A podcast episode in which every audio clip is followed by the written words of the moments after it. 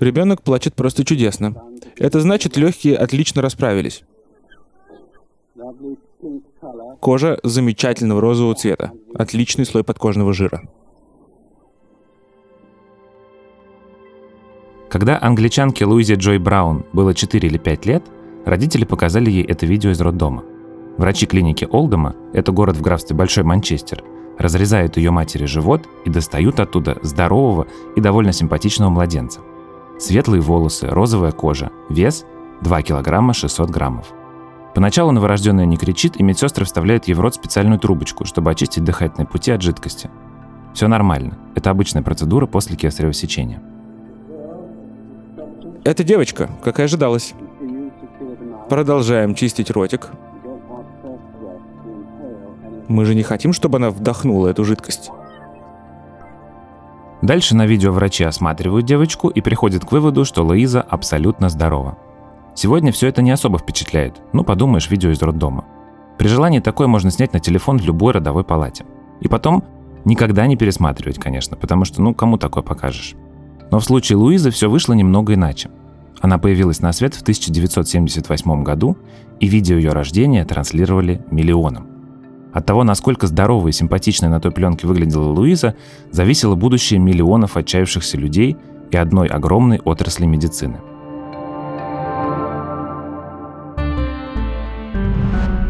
Меня зовут Федор Катасонов, я педиатр, и это «Почему мы еще живы?» Подкаст из Берги аптеки и студии «Либо-либо».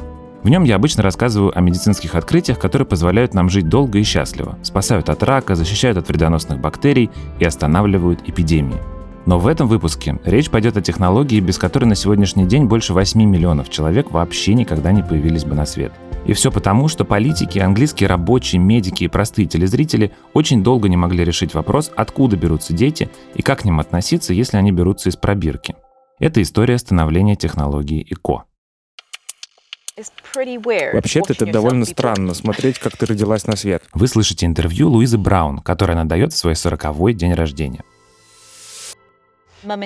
Перед тем, как я пошла в школу, мама и папа немного объяснили мне, что вообще происходит, потому что школа была местная, и там все про меня все знали заранее. Поэтому родители показали мне то видео, чтобы я была просто готова. Для четырехлетнего ребенка, я бы сказала, она довольно кровавая, и не очень приятно на это смотреть. Но, в общем, показали мне это видео и сказали, что я появилась на свет немного иначе, чем все другие дети. Немного иначе? И что это для тебя значило? Сначала я не особо понимал, в чем дело, но пока я росла, я слушала, как мои родители раздают интервью разным репортерам. А потом у нас в школе начались уроки полового воспитания, и получилось довольно забавно. Открываю учебник, а там моя фотография. Вот это и правда было странно. Ты чувствовала в детстве, что должна доказать миру свою нормальность? Помню, однажды мама взяла меня с собой в пекарню. И там сказали, это что, малышка из пробирки? И мама такая, да. И они такие, ого, да она нормальная. Тогда мама спросила, а вы что, ждали, что у нее будет две головы?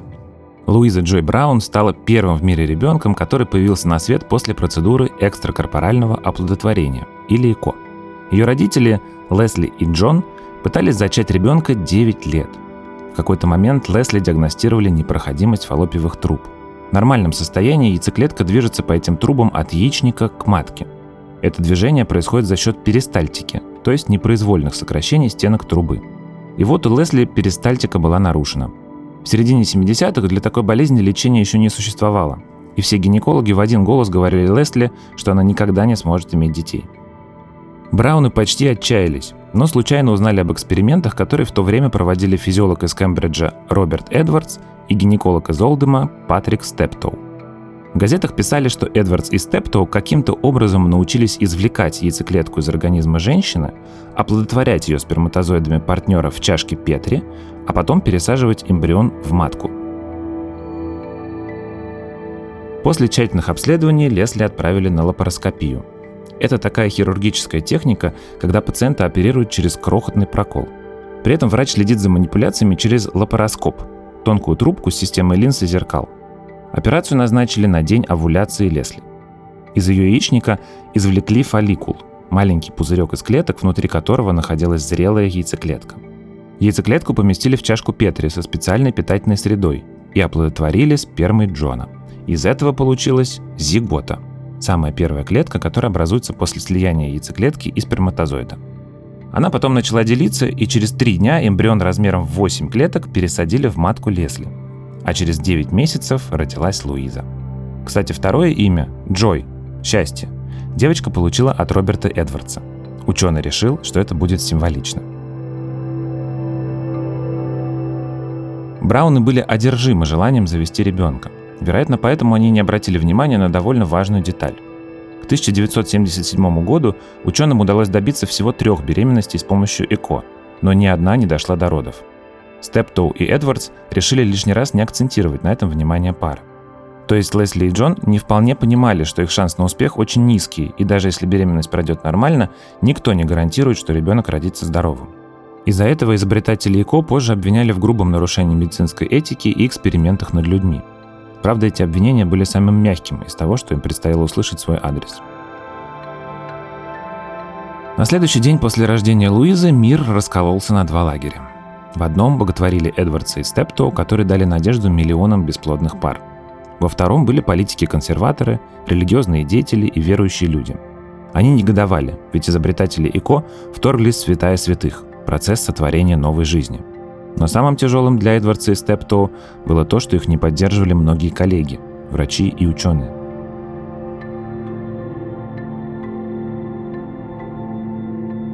Впрочем, была одна вещь, которая объединяла и сторонников, и противников нового метода – все они внимательно следили за тем, как будет расти и развиваться маленькая голубоглазая девочка со светлыми волосами – Луиза Джой Браун. На нее возлагалась тяжелая миссия – быть абсолютно нормальным человеком. Только представьте, мы не знали, когда наступает овуляция, а в это время человек уже ступил на Луну.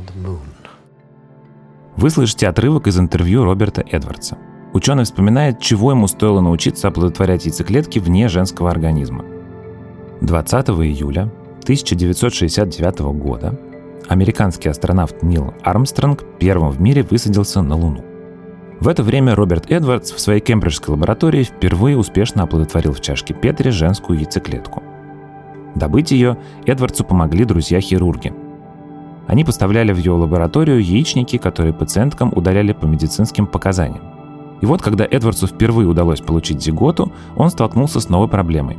Клетка делилась всего один раз, а потом будто бы замирала. Эмбрион не развивался. Эдвардс ужасно злился на себя и не понимал, почему ему не удается решить такую простую задачу. Ученый работал над этой технологией уже более 10 лет, и с кроликами и мышами все получалось просто замечательно – даже незрелая яйцеклетка крольчихи за 12 часов в специальной питательной среде была полностью готова к оплодотворению. Потом она прекрасно соединялась со сперматозоидом, делилась, а эмбрион успешно прикреплялся к матке животного. Но с человеческими клетками все шло наперекосяк. Вообще-то Эдвардс был очень строг к себе. Продолжая космическую тему, можно сказать, что по сравнению с предшественниками он двигался к разгадке зачатия чуть ли не на сверхзвуковой скорости – Просто представьте, почти 2000 лет человечество объясняло возникновение жизни теорией Аристотеля. Философ предположил, что зародыш образуется в момент, когда мужское семя активирует менструальную кровь женщины. О существовании сперматозоидов мир узнал только в 17 веке. В 1677 году голландский исследователь и изобретатель микроскопа Антони ван Левенгук впервые посмотрел на каплю спермы под увеличительным стеклом. И картина его поразила. Он записал в дневнике, что увидел тысячи зверушек, которые отчаянно бьют маленькими хвостиками. До конца 18 века считалось, что в момент зачатия будущий организм уже существует в готовом виде, но как бы в миниатюре.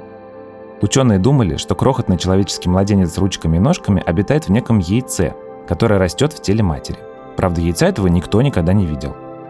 Потом физиологи стали изучать зародыши на разных фазах развития, и стало ясно, что за 9 месяцев эмбрион в утробе все же сильно меняется. А в 1827 году Карл Эрнст фон Берр, немецкий зоолог, живший в Российской империи, впервые описал яйцеклетку. Но даже это не помогло правильно понять механизм зарождения жизни. Научное сообщество раскололось на авистов и сперматистов.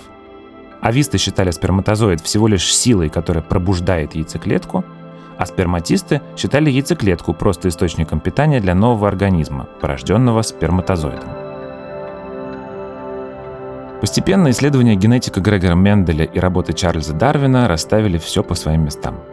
А в начале 20 века были описаны хромосомы и их роль в наследственности, и стало окончательно ясно, что мужская и женская половые клетки одинаково важны.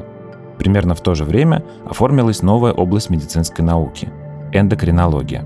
И постепенно ученые поняли, что на созревание половых клеток влияют гормоны.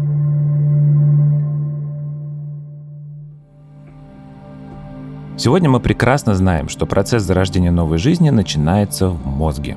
За 15 дней до возможного оплодотворения, то есть в начале менструального цикла, в гипофизе женщины выделяется фолликулостимулирующий гормон – ФСГ. Он сигнализирует яичникам, что пора растить фолликулы с яйцеклетками. Когда фолликулы созревают, они начинают вырабатывать эстроген – Мозг фиксирует это, и когда эстрогена становится достаточно много, вырабатывает лютeinизирующий гормон, или ЛГ. На пике концентрации он запускает овуляцию. Грубо говоря, мозг кричит яичникам «Выпускай!». В этот момент фолликул разрывается, и зрелая яйцеклетка выходит в брюшную полость, а оттуда попадает в маточную трубу. В общем, это такая партия в пинг-понг между мозгом и репродуктивной системой – она длится весь менструальный цикл, а потом, если беременность не наступила, начинается заново.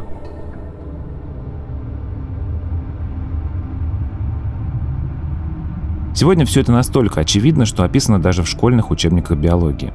Но в начале своего пути Роберт Эдвардс мог только догадываться, как именно работает эта сигнальная система.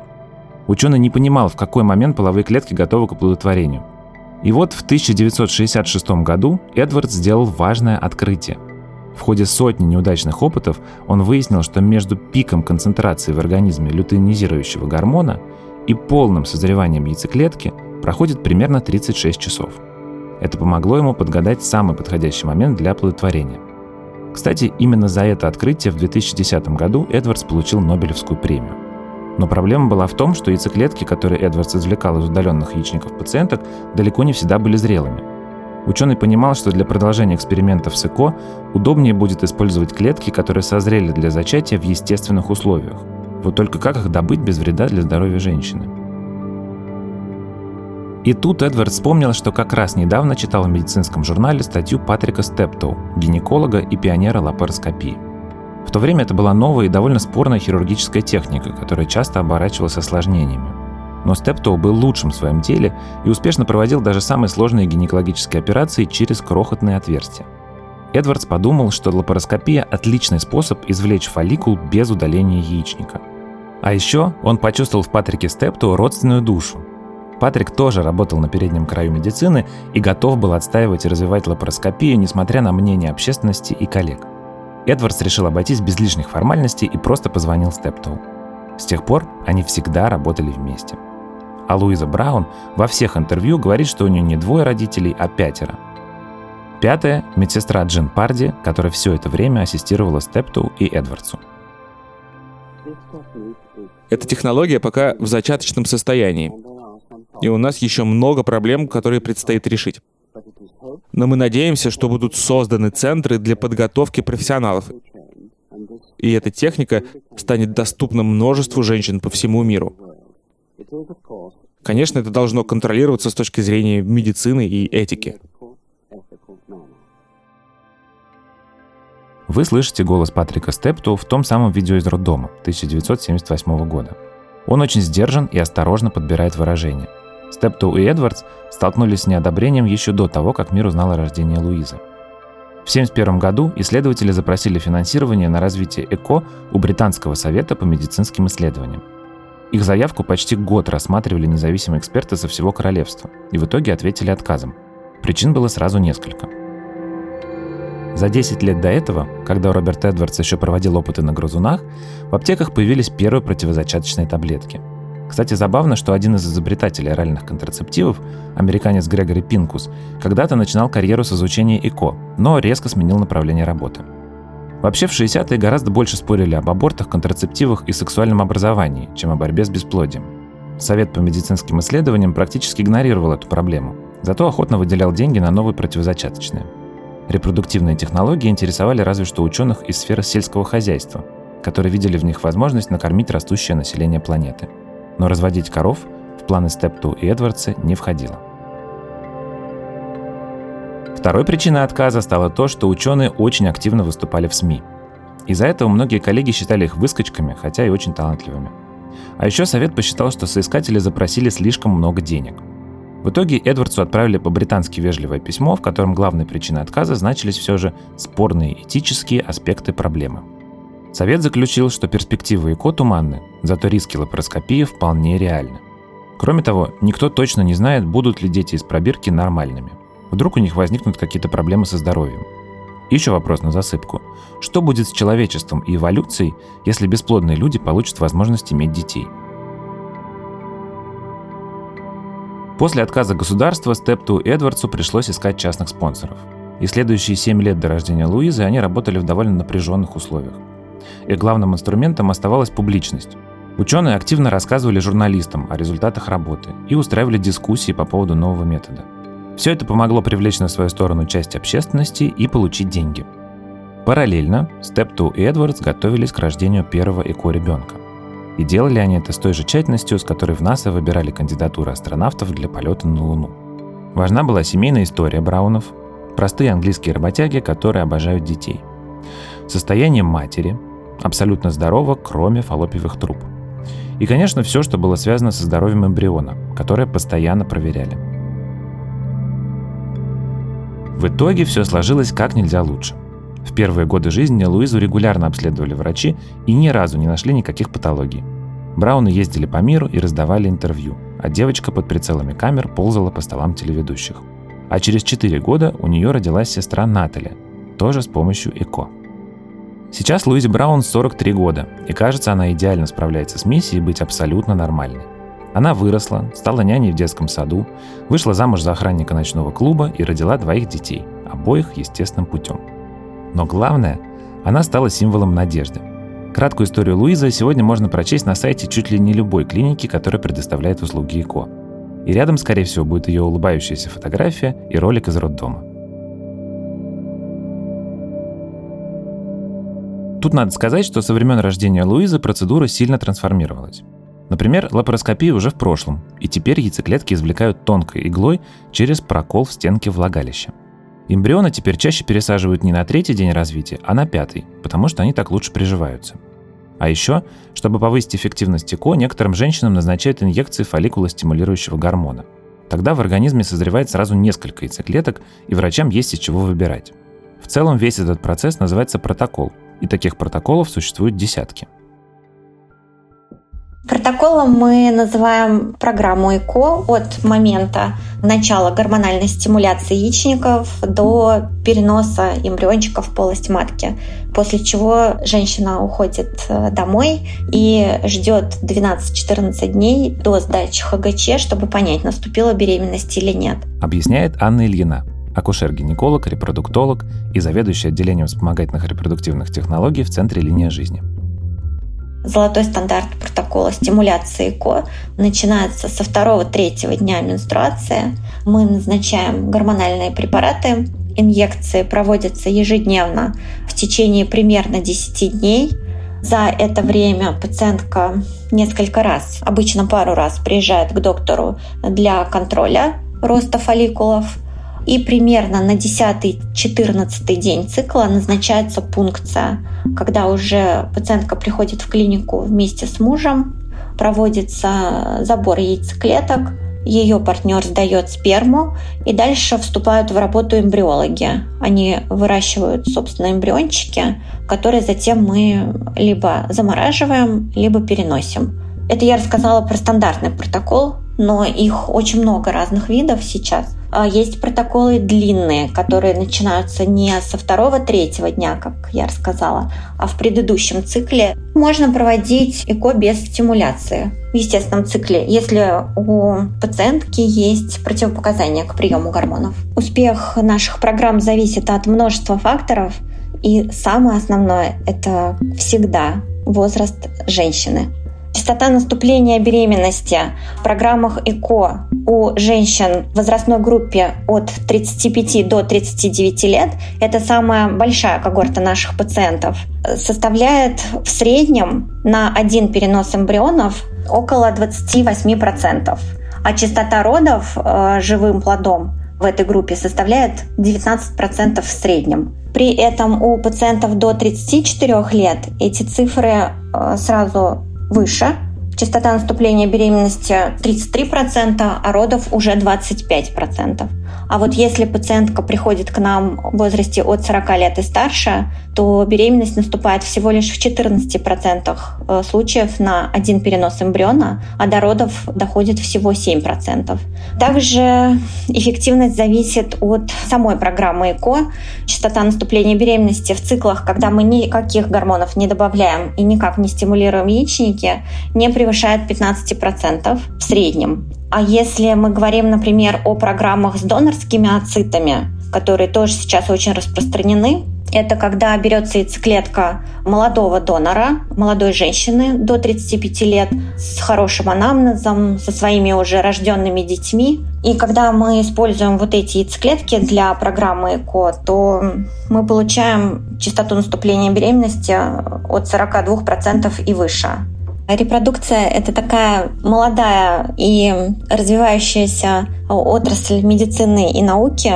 К сожалению, сейчас у нас все равно нередко возникают такие ситуации, когда врач и пациентка оказываются в тупике, как перед стеной. Ну, то есть ты вроде бы сделал вообще все, что от тебя зависит на настоящий момент.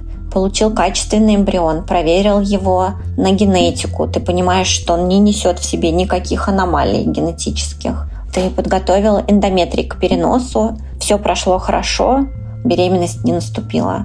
Если бы у нас, например, была возможность поставить какой-то датчик с камерой на эмбриончик в матке, мы, возможно, получили бы ответы на эти вопросы.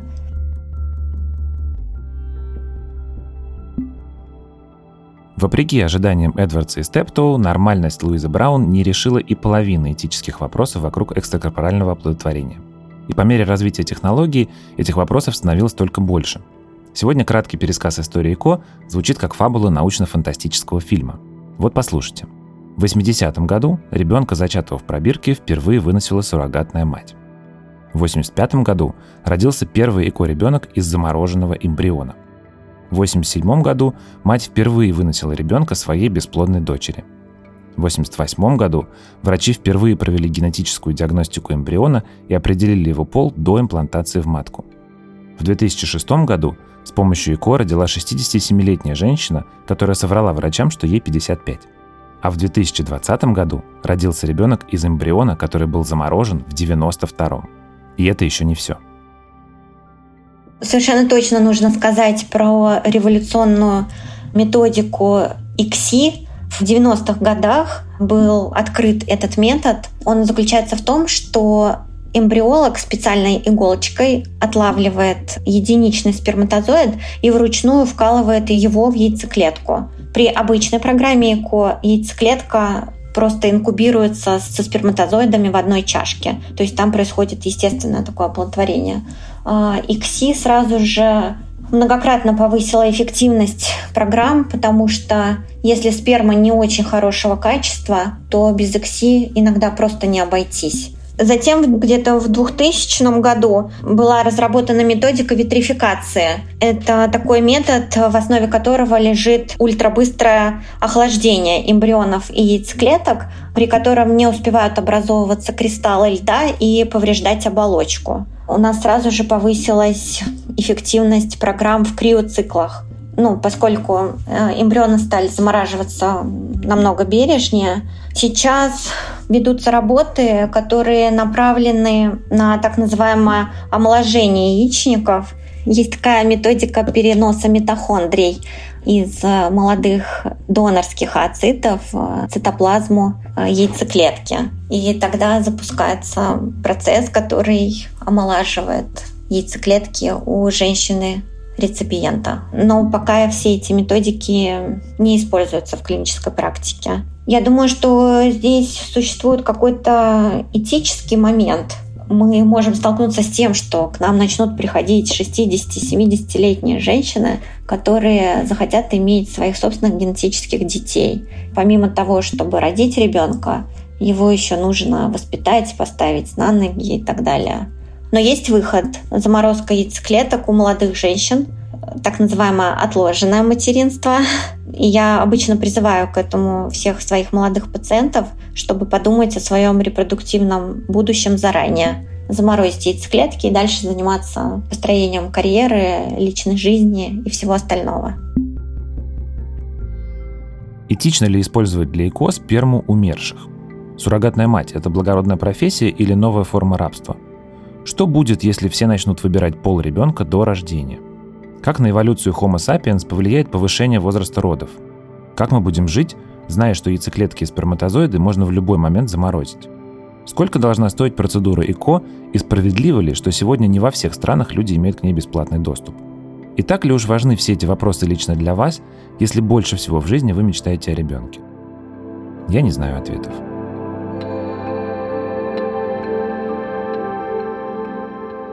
В своей практике я часто сталкиваюсь с детьми, рожденными в результате ЭКО.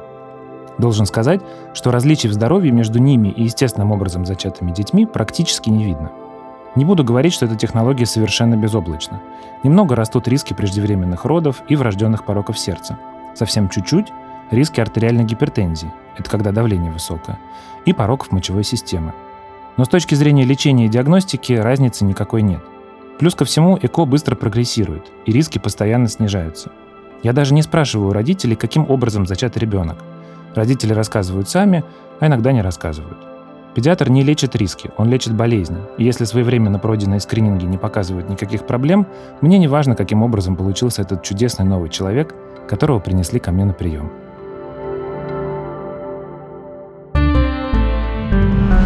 Это был подкаст «Почему мы еще живы» с Берги Аптеки и студии «Либо-либо».